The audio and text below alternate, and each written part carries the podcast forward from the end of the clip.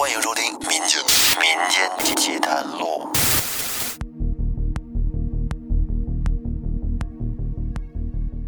大家好，这里是由喜马拉雅独家播出的《民间奇谈录》，我是老岳。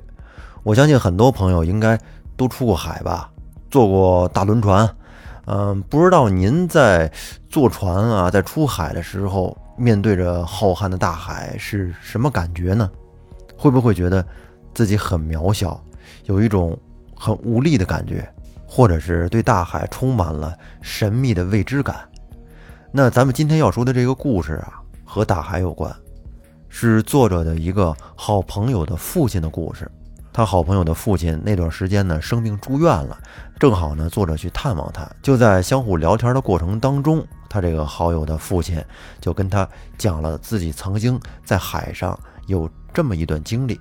那么下面我就说给大家听一听。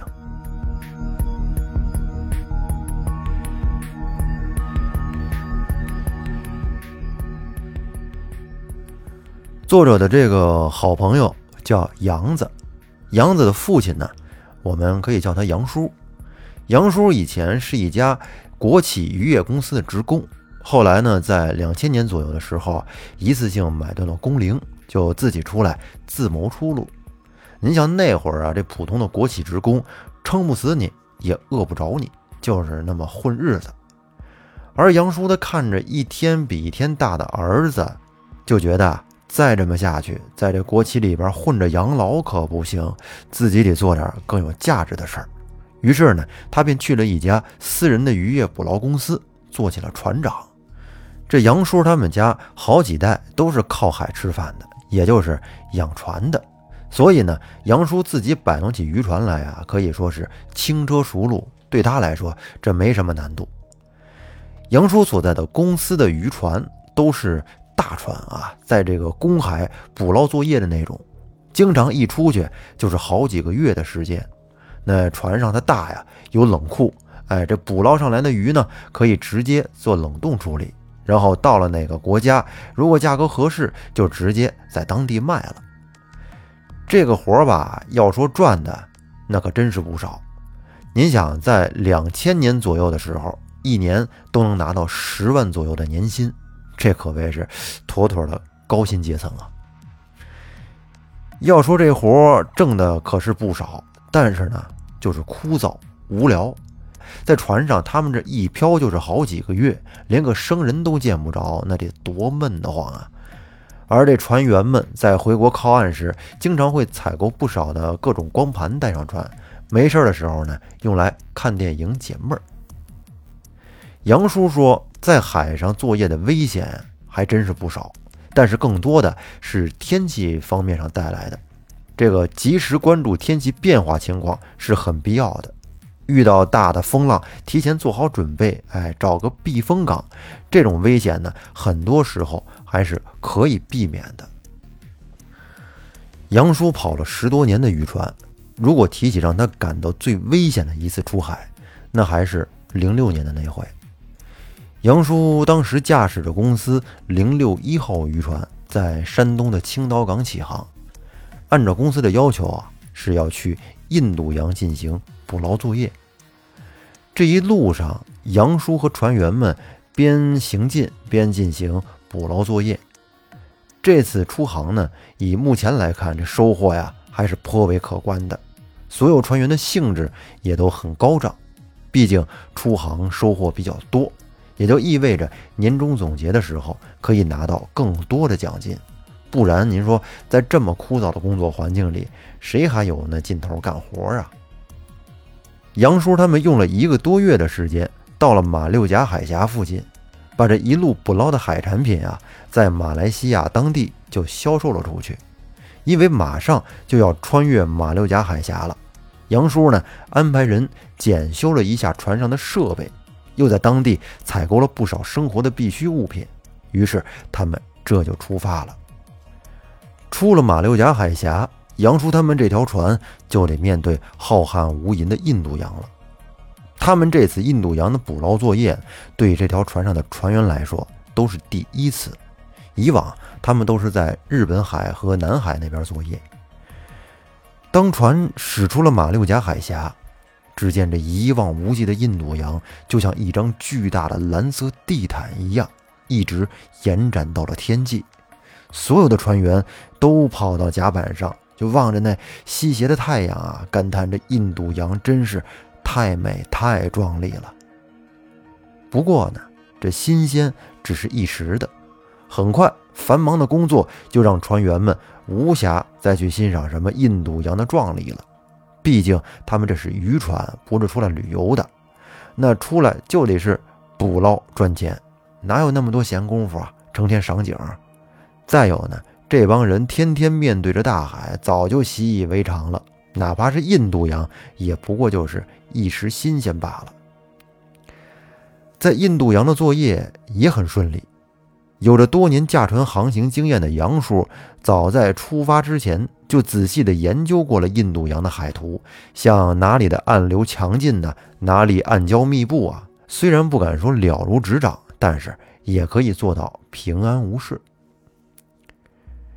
杨叔他们在印度洋连续捕捞了能有十多天的时间，这里的渔业资源啊比较丰富，一两天就能填满船上的冷库。他们在印度洋附近的港口又销售了几次船上的海产品，船员们都表示啊，应该再多干几天，多捕捞点海产品。毕竟这块的渔业资源比起咱们家门口的资源要好上太多了。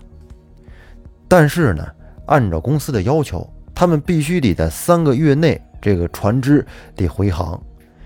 杨叔和大富俩人这么一商量，就这么自作决定。哎，他们觉得晚回去两天也无所谓，毕竟出航一次，多给公司创收，这船员们也都能多拿钱，这不是一个两全其美的好事儿吗？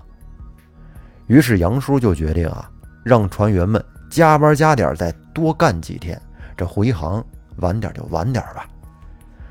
船员们听到这个消息，都挺兴奋的，多待这两天呀，就意味着能够多收入几万块钱呢。这谁能不干呢？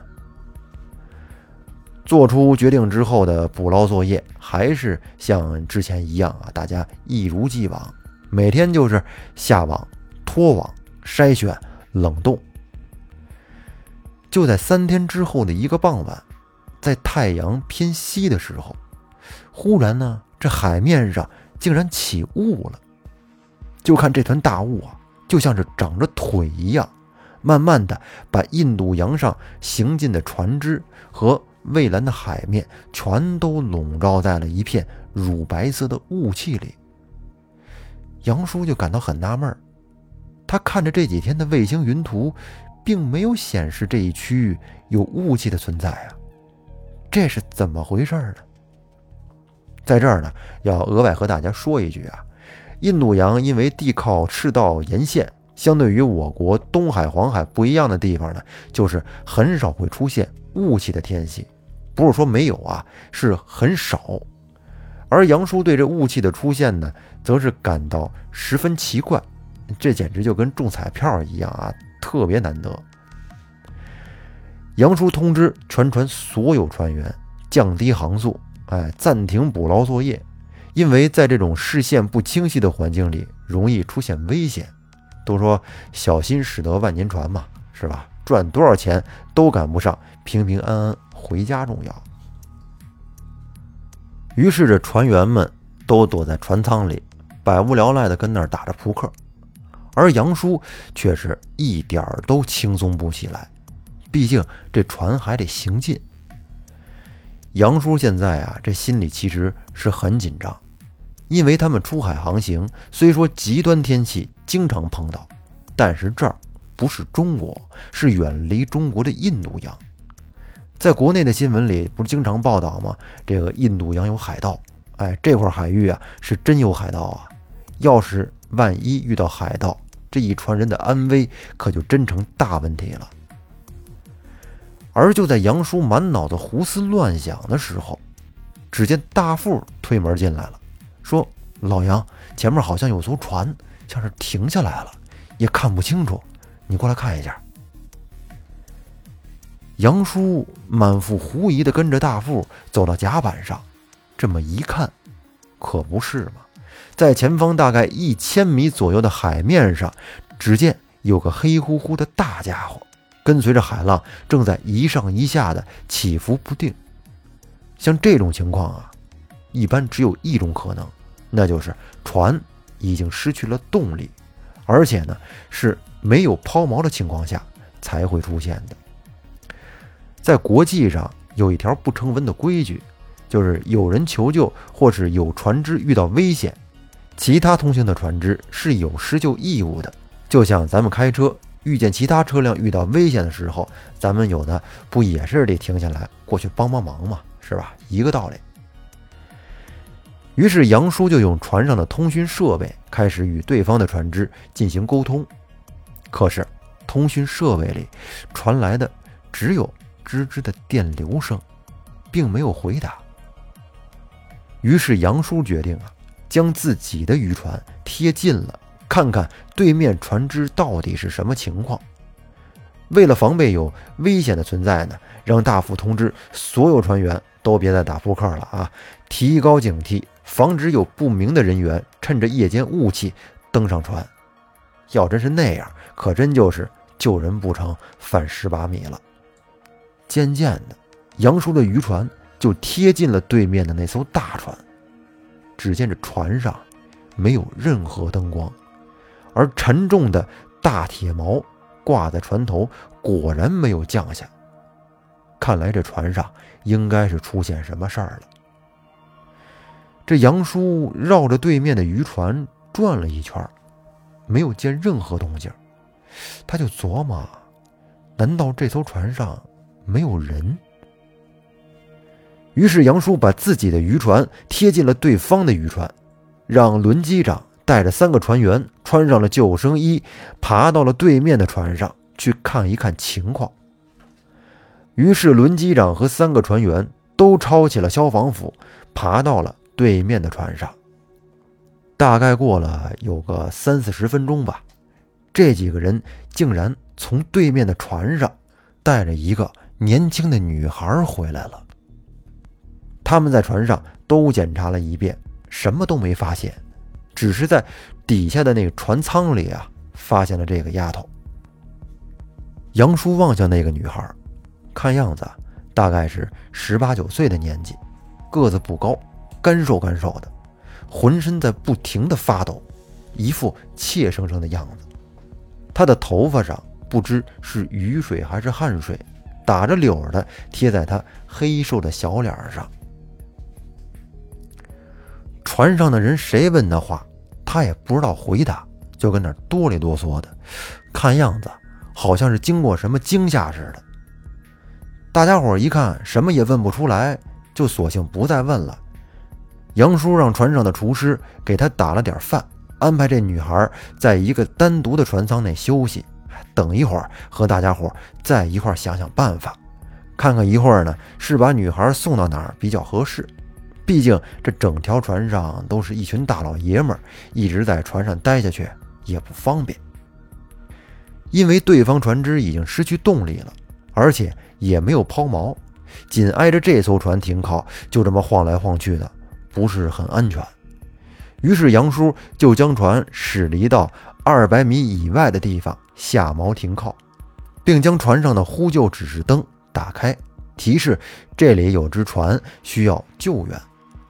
并和大副两个人轮番摆弄着通讯装置向外呼救，可是也不知道怎么了，一直也无法成功的和外界联系上。杨叔这会儿急的是焦头烂额，这得亏自己的船没出问题，要是真出问题了，这救援都成问题。时间就这么一分一分的流失，也不知道过了多久。一声响亮的汽笛声把大家的注意力都吸引了过去。只见一艘硕大的货轮注意到了杨叔渔船上发出的求救指示灯，正向杨叔他们停靠的这个方向驶过来。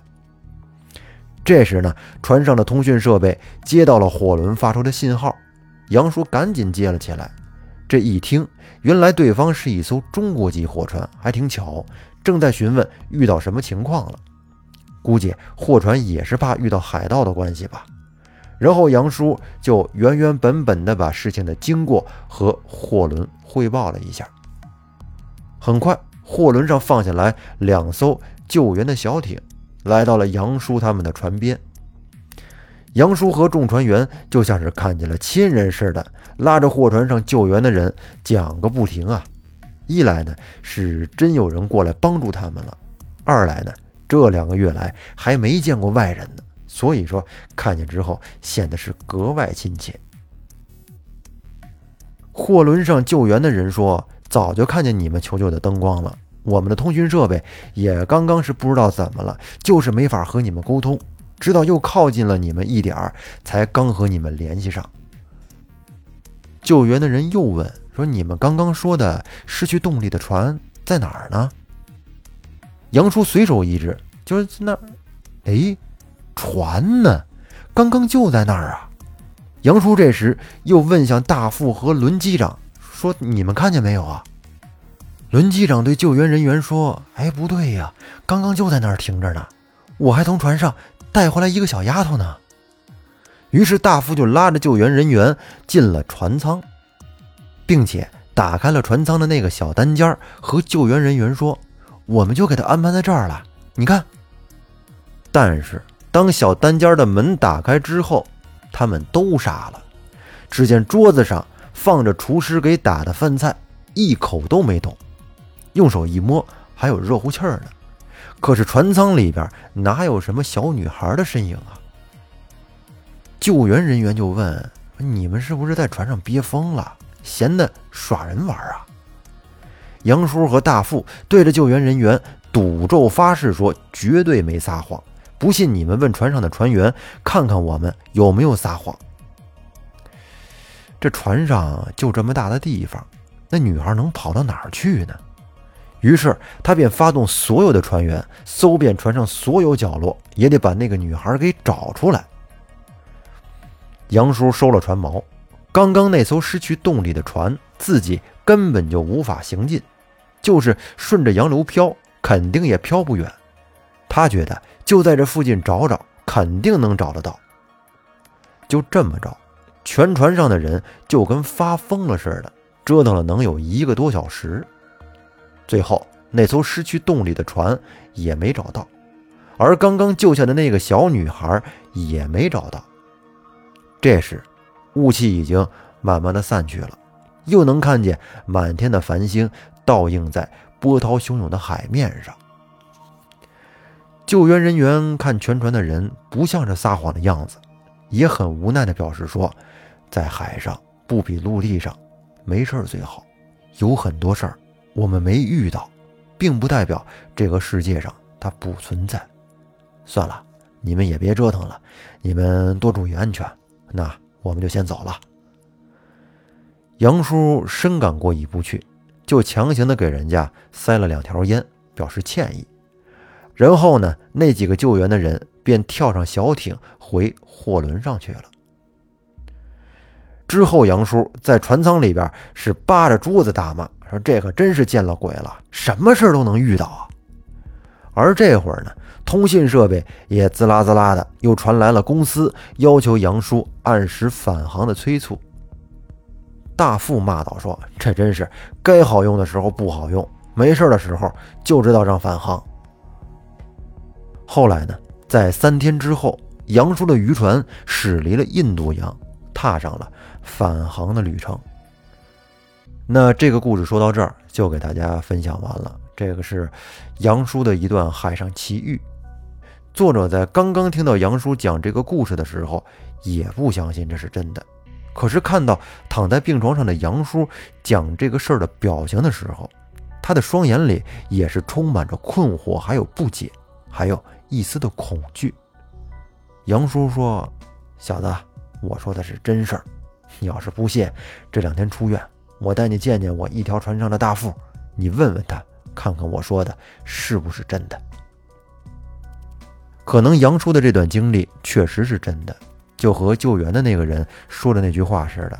他说：“我们没有遇到的，并不代表这个世界上不存在。”好，那本期节目咱们就说到这儿。最后呢，感谢人墨语读的供稿，感谢各位的收听。如果喜欢我的节目，欢迎订阅专辑《民间奇谈录》，并且呢关注主播复古宇航员。咱们下期再见，拜拜。